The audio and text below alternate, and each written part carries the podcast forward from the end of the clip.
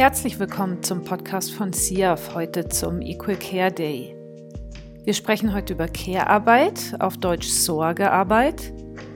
Das ist neben unbezahlter Arbeit im eigenen Haushalt auch ausgelagerte Arbeit, also sowas wie Kinderbetreuung, Krankenpflege, Reinigung, soziale Arbeit, lauter Arbeit, die als Sorgearbeit für andere erbracht wird und tendenziell ziemlich schlecht bezahlt wird.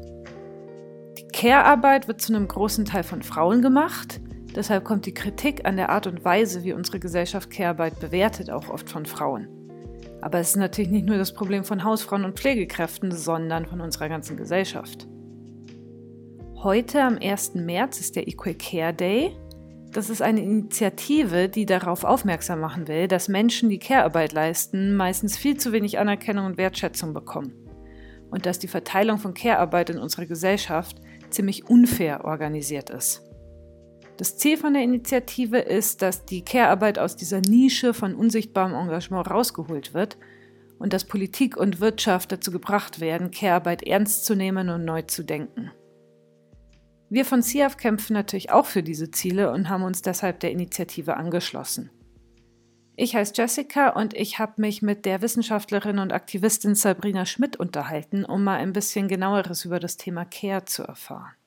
Mein Name ist Sabrina Schmidt. Also ich verstehe mich selber als Wissenschaftlerin, aber auch als Aktivistin und bin vor allem in dem Bereich Gender und Care unterwegs. Also das heißt, ich bin im Bereich Geschlechterforschung unterwegs, aber auch Feminismus, intersektionaler Feminismus und dem Thema Sorgearbeit, also Care-Arbeit. In meiner wissenschaftlichen Arbeit mache ich sehr viel zu Care im Sinne von Pflege aber auch äh, zu grundsätzlichen Fragen, was bedeutet eigentlich Care? Wie hängt es auch mit Geschlecht zusammen? Kann es vielleicht so sein oder machen Frauen denn wirklich mehr Care-Arbeit? Also diese Fragen, diese Verschränkung von Gender und Care beschäftigt mich und das alles immer aus einer intersektionalen Perspektive, also immer aus der Perspektive auch, es geht nicht nur, nicht alle Frauen sind gleich, ne? also nicht alle Frauen sind weiß, ähm, auch nicht alle Frauen äh, sind AkademikerInnen auch nicht alle sind Cis-Frauen. Also quasi immer nochmal auch zu gucken, dass es ähm, irgendwie auch Feminismus so zu verstehen, so verstehe ich meinen Feminismus, äh, dass er quasi auch mehrere Diskriminierungs, äh, ne, Diskriminierungserfahrungen versucht zu berücksichtigen. Und das versuche ich auch beim Thema Gender und Care. Und aktivistisch bin ich äh, auch zum Thema Gender und Care unterwegs bin zum Beispiel Mitglied in der, im, beim Netzwerk 1. Mai Tag der unsichtbaren Arbeit. Ich schreibe auch manchmal in Blogs zu dem Thema. Ich mache relativ viel auf Instagram zu dem Thema. Und natürlich bin ich auch bei SIAF ähm, im Aufsichtsrat. Wenn ihr mehr über SIAF erfahren wollt, dann schaut auf unsere Seite siaf.de und auch die Seite von Sabrina kann ich empfehlen, wenn ihr mehr über sie und ihre Arbeit erfahren wollt. Dann sei noch auf die Seite vom Equal Care Day verwiesen, equalcareday.de. Da findet ihr Informationen über die Initiative und über verschiedene Aktionen, die da stattfinden. Und wir steigen jetzt in das Thema ein und fragen, warum es den Equal Care Day überhaupt braucht. Naja, weil es eben so ist, ähm, es gibt diesen ganzen Komplex der Care-Arbeit, also bezahlte Care-Arbeit, Pflegekräfte im Altenheim, im Krankenhaus, ja, äh, und der unbezahlten Care-Arbeit im privaten, Kinderbetreuung, Abpflege von alten Menschen, der entweder gar nicht bezahlt ist, diese Care-Arbeit. Ne? Also alles im privaten Bereich ist oftmals gar nicht bezahlt. Manchmal gibt es für Ehrenamt so eine kleine Aufwandsentschädigung so, aber hm, das ist auch, glaube ich, der kleinste Teil von Care-Arbeit. Aber alles, Klo putzen, äh, Windeln wechseln, einkaufen, an die Termine denken, denken, ach ja, mein Kind braucht neue Schuhe. All das wird unbezahlt verrichtet. Und das, was in dem bezahlten Sektor passiert, da gehört übrigens auch die soziale Arbeit dazu, zum Beispiel, ähm, wird in der Regel sehr schlecht bezahlt. Wir haben jetzt wieder die Debatte ganz aktuell mit Corona, die Pflegekräfte, die ja eigentlich ganz wichtige, weil systemrelevante Arbeit machen, ne? aber trotzdem sehr schlecht bezahlt werden. In der Altenpflege sieht es noch schlechter aus. Ähm, also entweder haben wir eine, keine Bezahlung und keine adäquate sozialpolitische Kompensation. Ich denke, da kommen wir später nochmal drauf. Also es gibt keine Entlohnung, egal in welcher Form für diese Art von Arbeit. Oder wir haben in einem Setting des sozialen Sektors quasi Tätigkeiten, die sehr anstrengend sind, die sehr Burnout gefährdet sind zum Beispiel, auch die äh, wahnsinnig komplex sind und aber eigentlich im ökonomischen System sehr schlecht bewertet werden und deswegen einfach auch sehr schlecht bezahlt werden. Und diese beiden Probleme, ähm, diese beiden Sektoren sind aber so wichtig für die Gesellschaft, ja, weil, wie gesagt, ohne Care funktioniert gar nichts. Also zum einen werden die Kranken nicht gepflegt und zum anderen ähm, werden auch Kinder nicht erzogen, Kinder nicht beschult, auch außerhalb von Homeschooling. Es werden Alte nicht gepflegt. Ja? Also 70 Prozent der Menschen wird zu Hause gepflegt.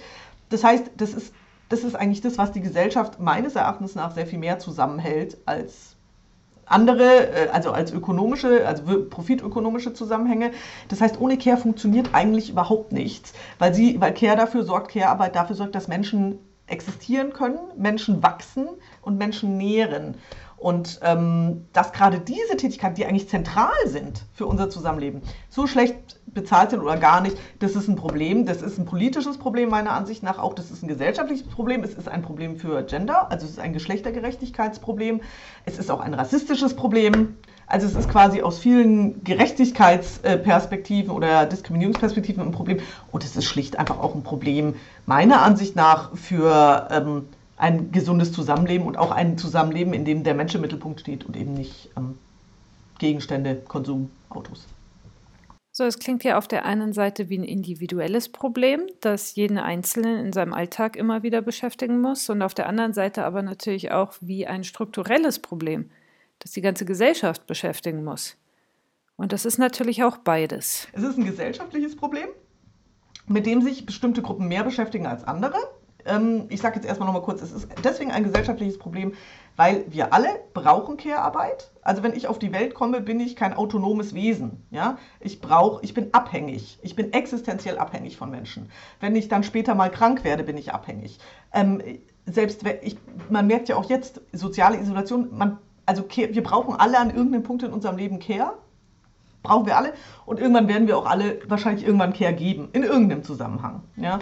Ähm, und deswegen, und die Frage, wie wir dieses, diese Angewiesenheit aufeinander organisieren, ohne dass quasi Leute hinten runterfallen, und zwar große Teile der Gesellschaft, das ist eine zentrale Frage, die uns eigentlich gesellschaftlich beschäftigen sollte und kein Nischenthema, ähm, das dann die Menschen beschäftigt, die eben überproportional viel Care-Arbeit leisten.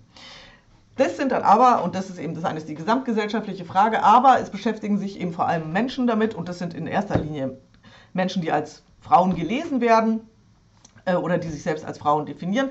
Ähm, es sind aber natürlich auch Transfrauen, ja, intersexuelle Frauen, non-binäre Menschen, die als Frauen gelesen werden, die äh, einfach in überproportional hohem Maße Care-Arbeit machen.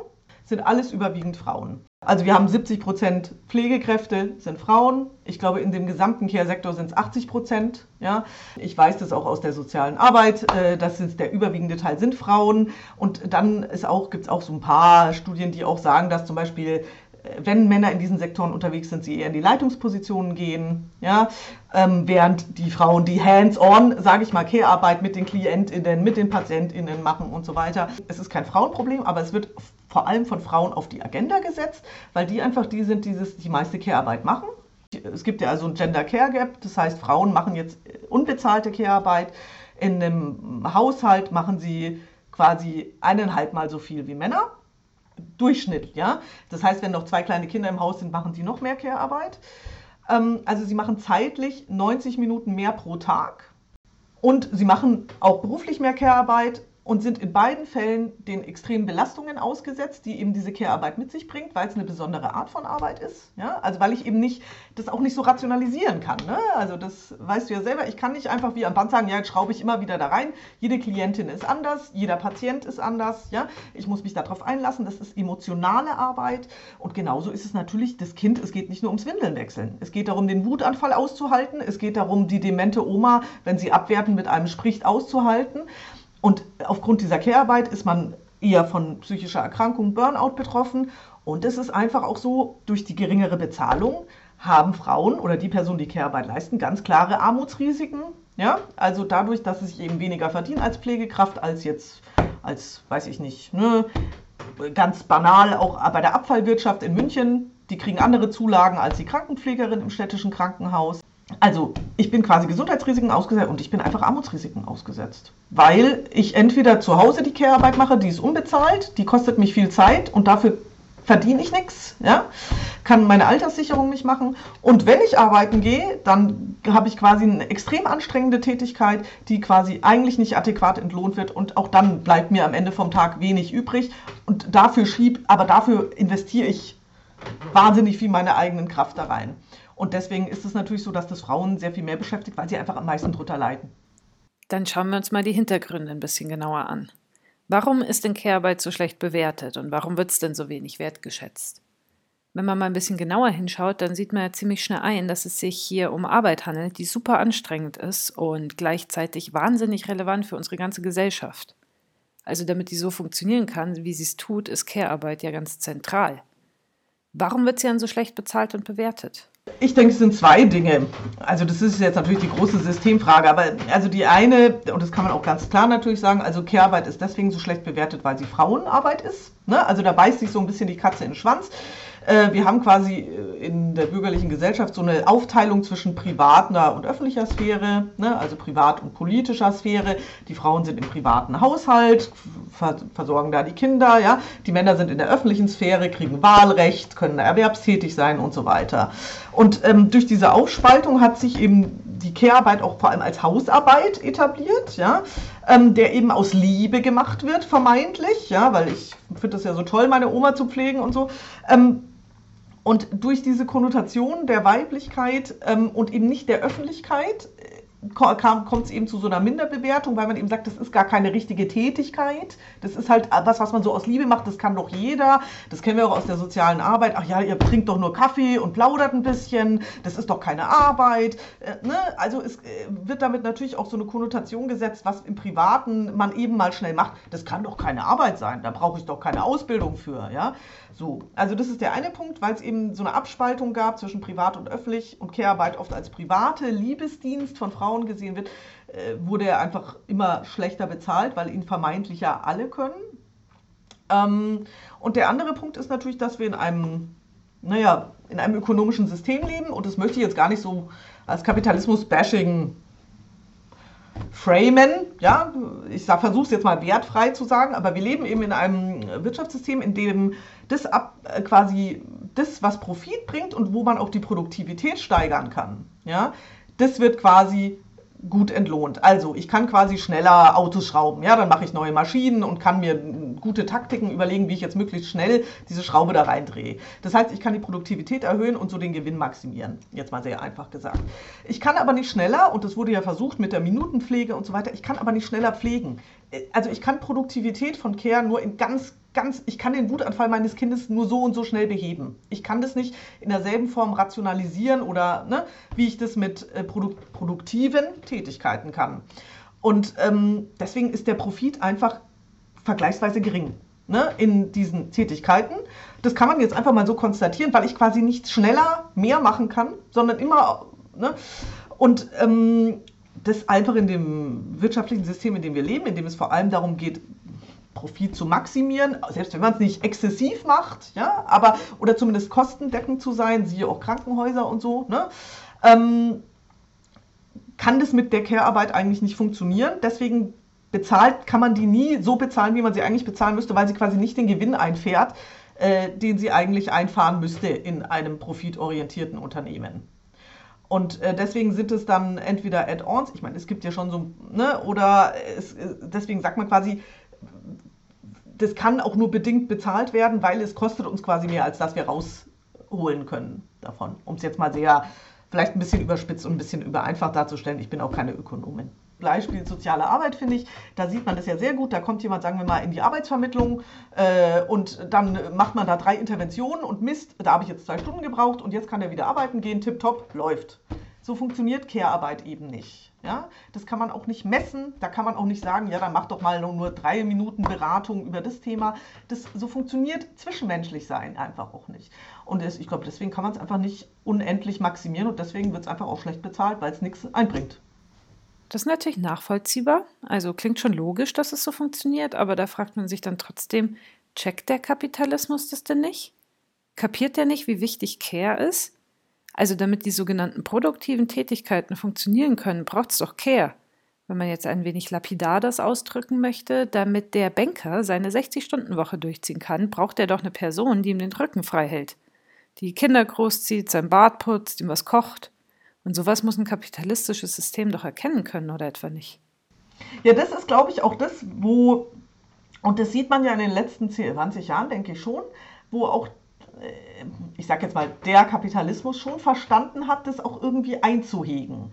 Also wie schon klar wurde, das sieht man auch an den Sozialpolitiken, dann gibt es auf einmal sehr viel mehr Elternzeit und so weiter, weil schon klar ist, oh, wir brauchen ja die Menschen. Irgendjemand muss die ja pflegen, wenn die blutig entlassen werden, ne? ähm, um wieder gesund pflegen zu Hause, damit die dann wieder an die, ne, auch am Arbeitsmarkt verfügbar sind. Das muss ja irgendwie geschehen. Ähm, und da merkt man schon, also auch aus einer kommunistischen, äh, äh kommunistischen, sage ich schon, kapitalistischen Perspektive, kommt man total an Grenzen, wenn man nicht einberechnet, dass Menschen nicht unbegrenzt einfach als Arbeitskraft zur Verfügung stehen. Also ganz ehrlich, man muss auch ein Kind erstmal dahin trimmen, ja, also das muss so erzogen werden, dass es eine, ne, dass es brav den Job macht, dass es eine gute Ausbildung hat, dass es sich weiterbildet, bla bla bla. Das muss alles passieren. Und das macht alles Care. Und da, glaube ich, gibt es schon auch äh, zunehmend in profitorientierten Unternehmen, gar nicht auch immer so aus böser Absicht, ne? aber quasi auch schon die Idee, ja, wir wollen doch dieses ganze Gesundheitsförderung an der Arbeit und so weiter, das hat natürlich schon alles auch, das ist ja ein Care, ja, also es gibt schon auch jetzt, ja, wir wollen schon, dass auch Väter in Elternzeit gehen können oder pflegen und so weiter, aber alles eben unter der Prämisse, bevor die uns ganz ausfallen, das kostet uns doch viel mehr, die immer, ne, also da mag es bestimmt auch Unternehmen geben, bei denen das wirklich ein Teil der Ethik ist, ja, aber die funktioniert immer nur so lange, solange quasi diese äh, Profitorientierung gewährleistet sein kann. Und in dem Rahmen darf dann auch gekehrt werden. Das ist nicht der Punkt. Es darf care gemacht werden. Aber eben es wird nicht eben genau diese grundsätzliche Frage gestellt, was ist denn eigentlich sehr viel mehr wertig in unserer Gesellschaft und wofür wollen wir denn wirklich wie viel Geld ausgeben? Und nicht nur zu sagen, ja gut, dann muss der jetzt mal die Omi pflegen, dann soll er mal raus, ja, dann lernt er ja vielleicht auch noch ein bisschen soziale Kompetenzen. Äh, also das kann keine Dauerlösung sein. Aber es gibt schon so Bestrebungen, das so ein bisschen einzuhegen, weil man schon erkennt, ähnliches passiert ja ehrlich gesagt auch mit Feminismus, weil man schon erkennt, mh, hm, ja, so ganz so läuft es nicht äh, ohne Care. Auch bei uns nicht im Autokonzern. So. Macht auch der, der Kapitalismus sehr schlau, dass er eigentlich vermittelt, das Wertigste ist das, was am unwertigsten ist. Nämlich Konsum, äh, Statussymbol, noch mehr Klamotten, noch mal, ich meine, das ändert sich ja auch langsam so ein bisschen, aber ich glaube, dieses, was irgendwie schräg ist, dass quasi der, der am meisten arbeitet, sich am meisten kaputt macht, ist eigentlich der, der am besten ist. Also quasi das dreht so alles, das, was eigentlich das System vollkommen auf den Kopf, weil eigentlich das, was Menschlichkeit auch ausmacht und Wertigkeit, eigentlich das am schlechtesten bewertetste ist von allen. Aber ja, so ist es leider. Und das sieht man aber an Care. Und deswegen ist die Debatte um Care mehr es geht auch um, wie kann ich das in der Partnerschaft richtig verteilen und so. Aber es geht eben eigentlich um eine Frage, was ist uns wichtig und wie verstehe ich Menschsein? Dann reden wir mal darüber, warum wir davon ausgehen, dass Frauen sich eigentlich besser kümmern können als Männer. Warum gibt es denn diese Annahme? Was haben denn die Vorstellungen, die wir davon haben, was eine Frau ist und was ein Mann ist, damit zu tun? Und was bedeutet das für Frauen und Männer? Also durch diese Aufspaltung, was ich vorher gesagt habe, privat-öffentlich, ähm, gibt es natürlich auch eine starke Verknüpfung von Weiblichkeit und Sorgen. Ja? und auch eine positive Verknüpfung. Es gibt eben Geschlechterleitbilder, die sagen, also Frauen, die kümmern sich doch besser, die können besser multitasken und die können sich einfach besser kümmern. Das Kind beruhigt sich besser bei der Mutter. Während Männer quasi eher dieses Bild, das kommt eben auch durch diese Aufspaltung, Männer sind in der Öffentlichkeit, die sind rational, die sind äh, präsent, die überlegen, ja, die sind logisch. Und sind dann aber auch, und das muss man natürlich auch sagen, werden auch oft abgewertet dann als nicht sorgend. Ja, also die kümmern sich um nichts, die sind ein bisschen ego und so. Da passiert schon auch eine Abwertung dann von Männlichkeit und gleichzeitig auch äh, die Abwertung von Frauen in der öffentlichen Sphäre. Aber es gibt eben diese starke Verknüpfung, Frauen können besser sorgen. Ich sage es mal ganz banal, Männer können das eher nicht so gut. Und das wird dann vermeintlich auf biologische Unterschiede zurückgeführt. Das finde ich höchst problematisch. Da gibt es eigentlich auch wenig, also ist keine Evidenz für, dass ich, weil ich eine Vagina habe oder eine Vulva, besser sorgen kann als äh, eine Person, die einen Penis hat. Also da gibt es eigentlich keine, ne? aber es wird eben vermeintlich, man sieht, man liest mich als Frau, man sieht mich, denkt, ich bin eine Frau und schließt daraus, ich kann mich besser um das Kind kümmern als äh, mein Partner. Und das endet dann natürlich so, dass zum Beispiel, also kann ich jetzt auch aus, äh, ich, also zum Beispiel ein Beispiel aus meinem Alltag ist, ähm, dass äh, ich in allen Geburtsvorbereitungssettings ist mein Partner im Grunde nicht vorgekommen. Niemand hat sich für ihn interessiert. Im Umkehrschluss werde ich aber natürlich auch schräg angeschaut, wenn ich dann sehr früh wieder arbeiten gehe, sehr früh, ja, was auch immer. Das heißt, also mit dieser Wertigkeit, dass ich gesagt wird, du kannst ja so gut Care-Arbeit machen, verbindet sich dann aber auch eine Verpflichtung, verbindet sich dann natürlich auch, wenn meine Mutter krank ist, ja, natürlich muss ich mich da kümmern, ich kann das doch auch besser, ne, also da passiert und daraus passieren dann natürlich auch wieder Ausschlüsse, aber ich, quasi diese Mütterlichkeit, die wird mir eher zugeschrieben, ohne dass ich was dafür tue, Ne? Also auch ohne, dass ich sage, ja, ich möchte das, ich finde das toll, äh, während mein, mein Partner eigentlich im Grunde auch abgewertet wird. Ja? Also es gibt dann im Geburtsvorbereitungskurs, ach, die Männer, die können ja eigentlich gar nichts. Und äh, wenn mein Partner spazieren geht, dann wow, entweder applaudieren alle, also und sagen, oh toll, dass du das machst, oder sie sagen, soll ich ihnen helfen, ja, wenn das Kind schreit. Und das sind ganz klare Zuschreibungen, die eigentlich überhaupt keine Evidenz haben, aber die dann in der Praxis natürlich dafür sorgen, dass ich ein schlechtes Gewissen habe, wenn mich die dritte Person fragt, ja, warum gehst denn du schon wieder arbeiten? Und mein Partner sich dumm vorkommt, wenn einer zu ihm sagt, da soll ich ihm mit dem Kind mal helfen. Ja? Also, und das, führt, und das führt dann faktisch natürlich auch zu einer anderen Praxis. Also das darf man nicht vergessen. Da geht es nicht nur um irgendwelche Sprüche, sondern das führt dann dazu, dass äh, ich mir vielleicht auch eher denke, oh, ich muss mich jetzt schon mal vielleicht kümmern. Und mein Partner eher denkt, oh, ich kann das doch irgendwie scheinbar eh nicht. Na, dann lasse ich es doch lieber ganz sein. Also, ne, so. Ähm, und das führt natürlich auch zu einer gesellschaftlichen Debatte, in der Männer und Care eigentlich so gut wie gar nicht vorkommen. Ja. Ähm, oder so ein bisschen auch abgewertet werden, da musst du ein bisschen mal was machen oder ich, auch auf Instagram gibt es ganz viele so, ach guck mal, äh, ich habe meinen Partner heute allein gelassen und schau mal, wie es aussieht und dann sieht man irgendwie eine versaute Wohnung, ja. Ähm, und gleichzeitig gibt es natürlich auch dann Männer, die mir auf Facebook schreiben, hey Alte, jetzt kümmere dich mal um deinen Scheiß und kümmere dich mal um dein Kind und so.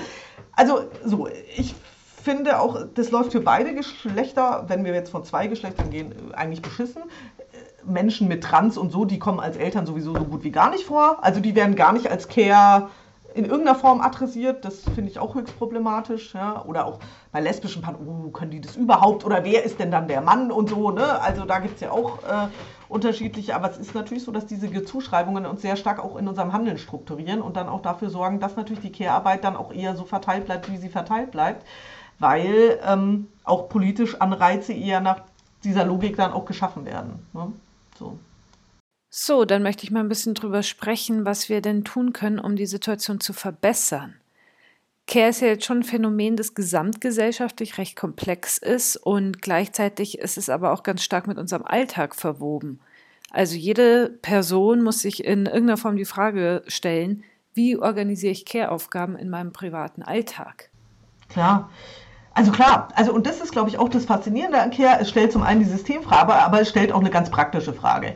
Die Frage nämlich, wie gestalte ich meinen Alltag? Für wie viel Zeit habe ich in meinem Alltag für was? Wie sehr belastet bin ich auch in meinem Alltag?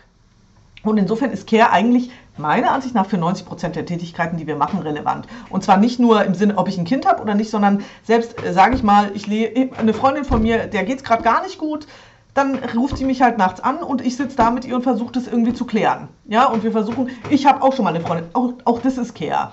Also, Care ist eigentlich in fast jedem Aspekt unseres Alltags. Es gibt jetzt auch so eine ganze Debatte über Self-Care, also Selbstsorge, ja, dass ich mich auch um mich kümmere. Das ist auch eine Sorgetätigkeit, ja.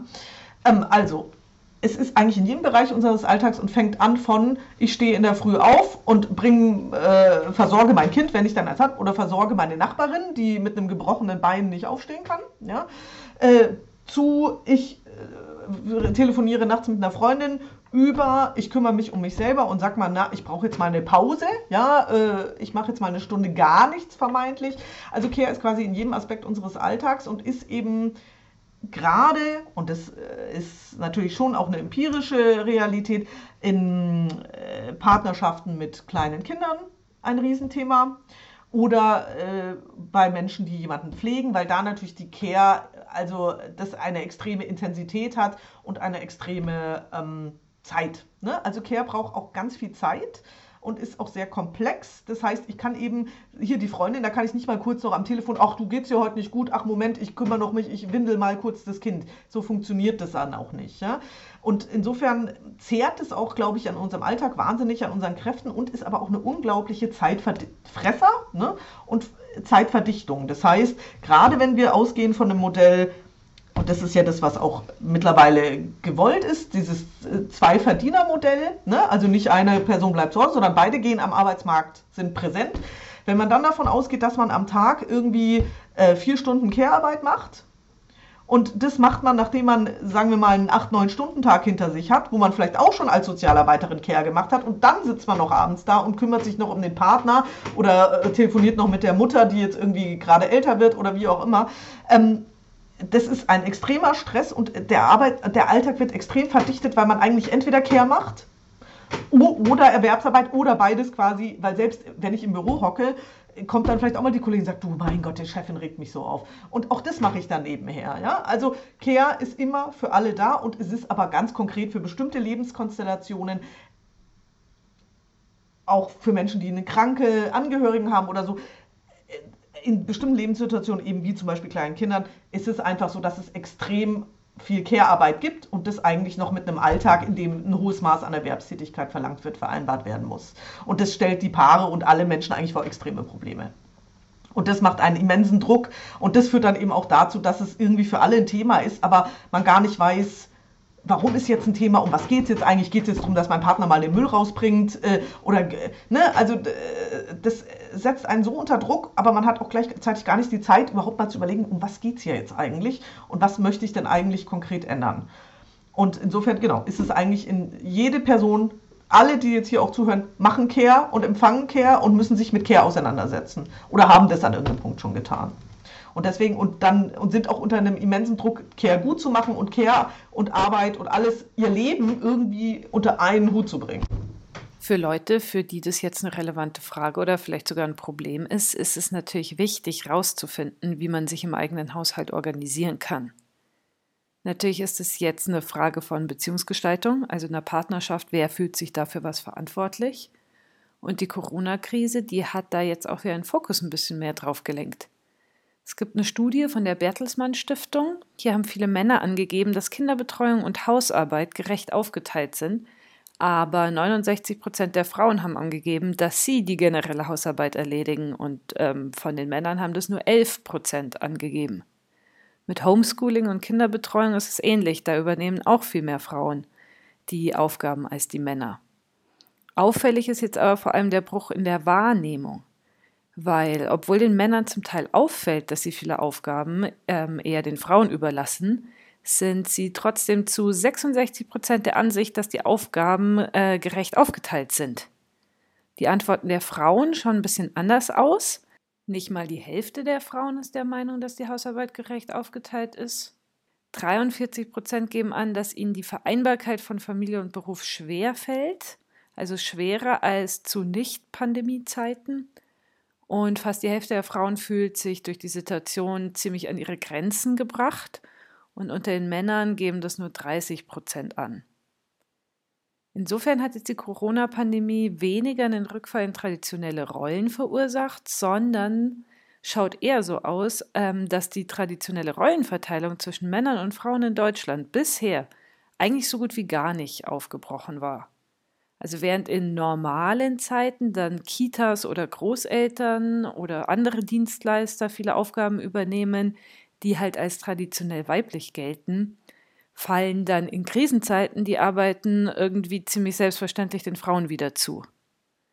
Deswegen ist es natürlich wichtig, dass man äh, sich sowohl als Frau als auch als Mann mit seinen privaten und beruflichen Rollen ein bisschen auseinandersetzt und dass man über die Aufgabenverteilung in der Familie spricht. Und das ist natürlich für viele Leute nicht so leicht. Also man fühlt sich schnell angegriffen, man findet es unromantisch. Es gibt viele Gründe, warum man lieber nicht darüber redet. Aber gleichzeitig gibt es halt auch viele gute Gründe, warum man besser schon darüber reden sollte. Wer sich gern weiter mit dem Thema beschäftigen möchte und das Gefühl hat, er könnte da ein bisschen Unterstützung gebrauchen, dem kann ich das Buch von Patricia Camerata empfehlen. Das heißt Raus aus der Mental Load Falle, wie gerechte Arbeitsteilung in der Familie gelingt. Und da stehen sehr viele gute Tipps drin, wie man Care-Aufgaben in der Familie gut aufteilen kann. Ich finde es auch wichtig, im individuellen Paaralltag oder auch nicht Paar, ja, in irgendeinem Alltag, sich zu überlegen, wer macht hier für wen Care, und wie können wir das irgendwie so organisieren, dass es irgendwie cool ist für uns alle. Ja, auch in Wohngemeinschaften finde ich, ist das schon auch ein Thema oder auch in so anderen Co-Elternschaftsformen oder auch in mehr Generationen. Also ich glaube, das sind auch ganz praktisch wichtige Fragen. Und ich finde, das sind wichtige Beiträge, einfach um das, die Sichtbarkeit zu erhöhen. Das ist, glaube ich, schon auch ein Thema. Ich glaube nur, wir leben auch in einer Zeit, das erlebe ich auch so ein bisschen an dieser Klimadebatte, also dass sehr viel individualisiert wird.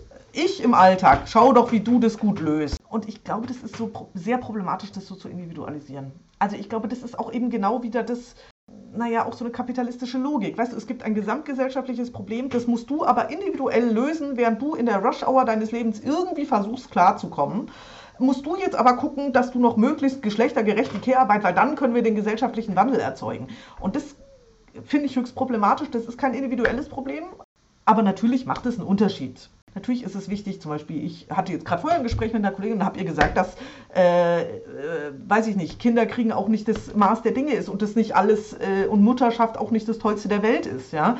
Also ich glaube auch immer wieder individuell das aufzubrechen und zu sagen, ich lebe aber anders oder wir machen das so oder es gibt auch Co-Elternschaft oder man muss auch keine Kinder kriegen als Frau und das Leben ist auch okay, ja.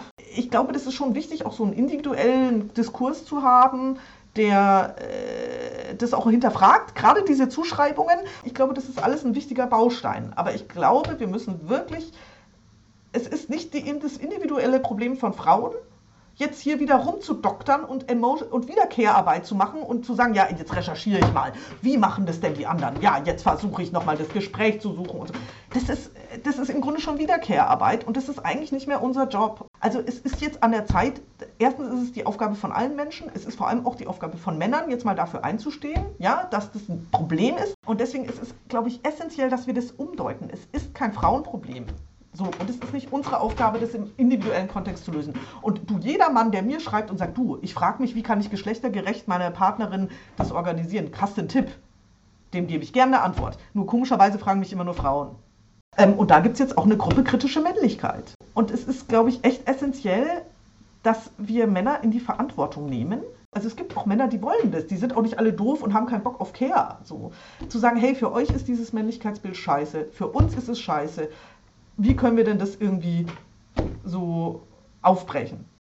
Das Individuelle ist nicht das, woran wir doktern sollten, weil daran wird genug gedoktert jetzt in unserem System, dass man sich selber dauernd optimiert und so. Aber nicht wir machen es falsch, sondern irgendwas stimmt im System nicht. Das finde ich ist eine sehr interessante und auch eine sehr entlastende Betrachtungsweise für die Einzelne oder den Einzelnen. Und da stellt sich dann natürlich schnell die Frage, was muss denn da getan werden? Was muss in der Politik und in der Gesellschaft passieren, damit sich was verbessert? Es gibt äh, radikalere und weniger radikalere Lösungen. Also ich glaube, eine nicht so radikale ist, dass wir eine Sozialpolitik brauchen, die Care-Arbeit entlohnt.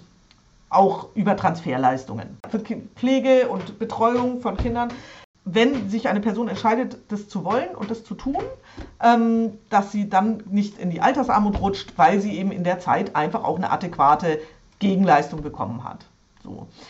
Der zweite Punkt, den wir brauchen, es muss die Möglichkeit geben zu sagen, ich möchte keine Care-Arbeit machen. Ich will das nicht. Es muss Infrastruktur geben, die gut ist. Also es muss irgendwie auch die Möglichkeit geben zu sagen, nee Leute, ich möchte Care nicht machen oder nicht in diesem Umfang ich möchte das bitte abgeben, in, aber in eine Einrichtung, in der gute Care-Arbeit geleistet wird und wo auch die Leute adäquat bezahlt werden. So, also ich glaube, das brauchen wir, brauchen einfach eine gute Care-Infrastruktur. Ich glaube, wenn wir ein bisschen radikaler gehen werden wollen, ich glaube, dass es sowas eigentlich grundsätzlich braucht für so, so eine Art bedingungsloses Grundeinkommen, ähm, das eigentlich dafür sorgt, dass alle Menschen Möglichkeit haben, Care zu machen, ohne da für am Arbeitsmarkt oder irgendwie abgestraft zu werden. So, oder eben grundsätzlich, da muss man auch nicht rechtfertigen, pflege ich jetzt die Oma oder mache ich jetzt dies oder mache ich jetzt jenes, sondern es ist irgendwie, es muss einfach so sein, dass klar ist, jeder Mensch wird Care-Arbeit leisten und jeder Mensch braucht Care-Arbeit. Ähm, und dafür geben wir dir einen Grundstock an Geld zur Verfügung. Das heißt dann auch nicht, dass auf einmal alle Männer Care-Arbeit machen, nur weil sie jetzt ein bedingungsloses Grundeinkommen kriegen. Aber dann passiert wenigstens diese Altersarmut nicht. So oder diese Armut, die sich dann aus dieser Care-Arbeit entwickelt. Es braucht Kompensation finanzielle und dann, äh, glaube ich, müssen wir schon auch ran an die Frage, was ist uns wie wichtig. Zu gucken, was ist denn systemrelevant? Wie können wir auch Organisationen des sozialen Sektors, in denen eben Care-Arbeit geleistet wird, Stichwort Krankenhäuser, wie können wir versuchen, dass die nicht einer Profitlogik und so unterliegen, dass sie quasi die Löhne auch so drücken müssen? Und dann brauchen wir, glaube ich, auch, und da gibt es ja schon erste Bestrebungen, irgendwie eine Interessensvertretung für Menschen, die Care machen.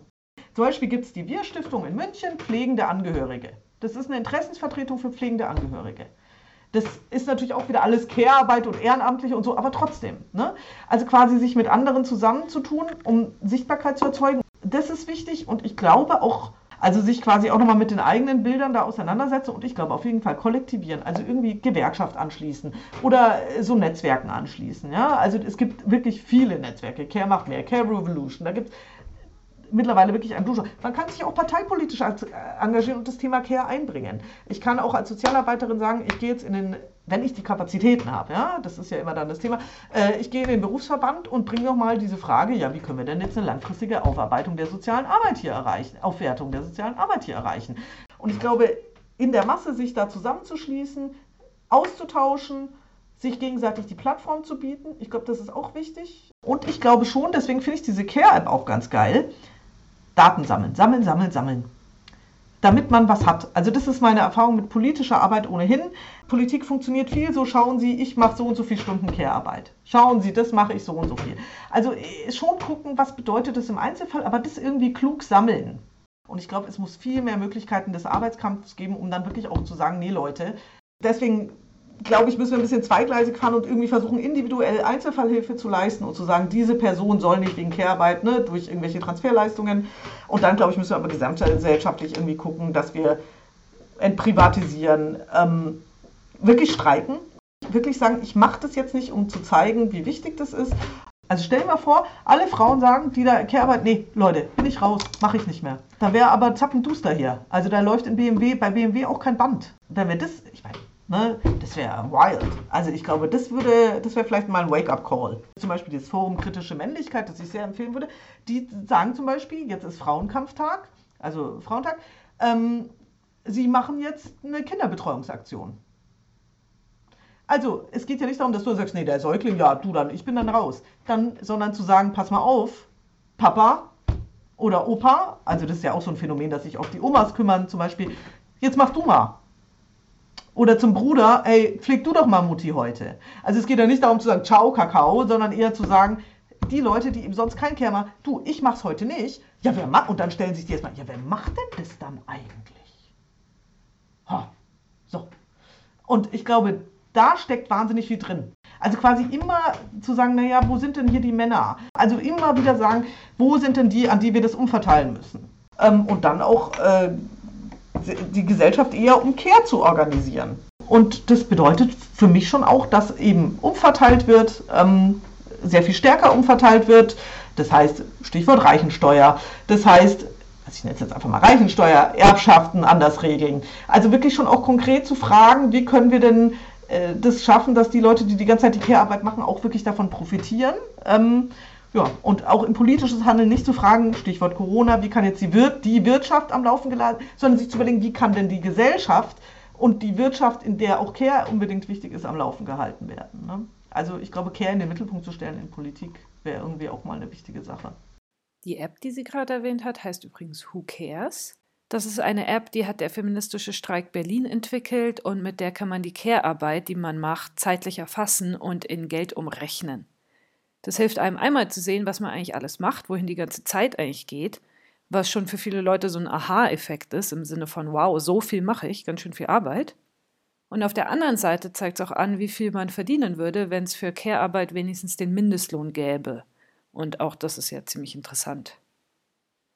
Jetzt würde ich gerne noch einen kurzen Blick auf die Corona-Pandemie werfen und auf die Frage, ob es denn die Möglichkeit gibt, dass sich dadurch was ändert.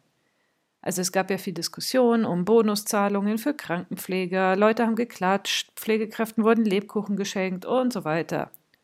Aber was ist denn die Zukunftsprognose? Selbst wenn es da Aufstockungen gibt, dann ist das, glaube ich, minimal. Ich glaube, aber was ich schon glaube, ist, dass Corona jetzt so ein Momentum ist. Und ich glaube, da müsste man jetzt am Ball bleiben.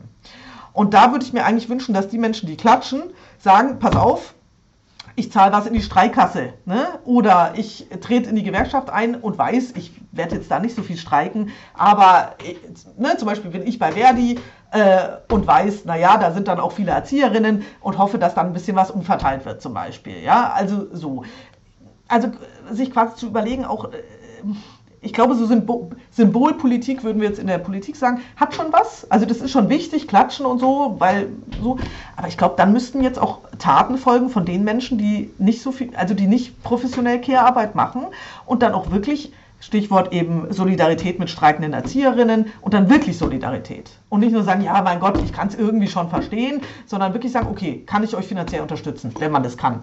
Äh, soll ich einen Dienst mal machen für die Kinder oder irgendwas? Also dann wirklich solidarisch äh, diese Bestrebungen unterstützen und das wirklich auch auf die politische Agenda bringen, auch dann zu den eigenen Lasten unter Umständen. Ich glaube, das gehört dann eben auch dazu.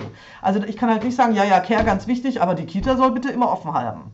Was ich schon merke, es kommen auch mehr Fragen zu dem Thema. Systemrelevanz, ach, was ist denn mit den Pflegekräften, mit den KrankenpflegerInnen vor allem und so. Also da könnte ein bisschen Chance drin sein.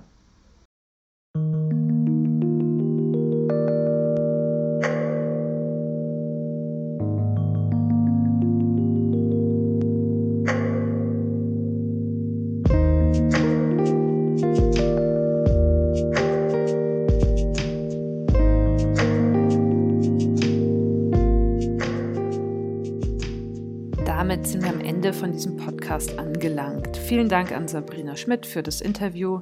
Ich hoffe, es war für euch genauso interessant wie für mich und euch natürlich danke fürs Zuhören. Wenn ihr die Arbeit von CIAF unterstützen wollt, wir freuen uns über jede Spende. Auch kleine Spenden sind uns sehr willkommen. Das Spendenkonto findet ihr natürlich auf der Webseite.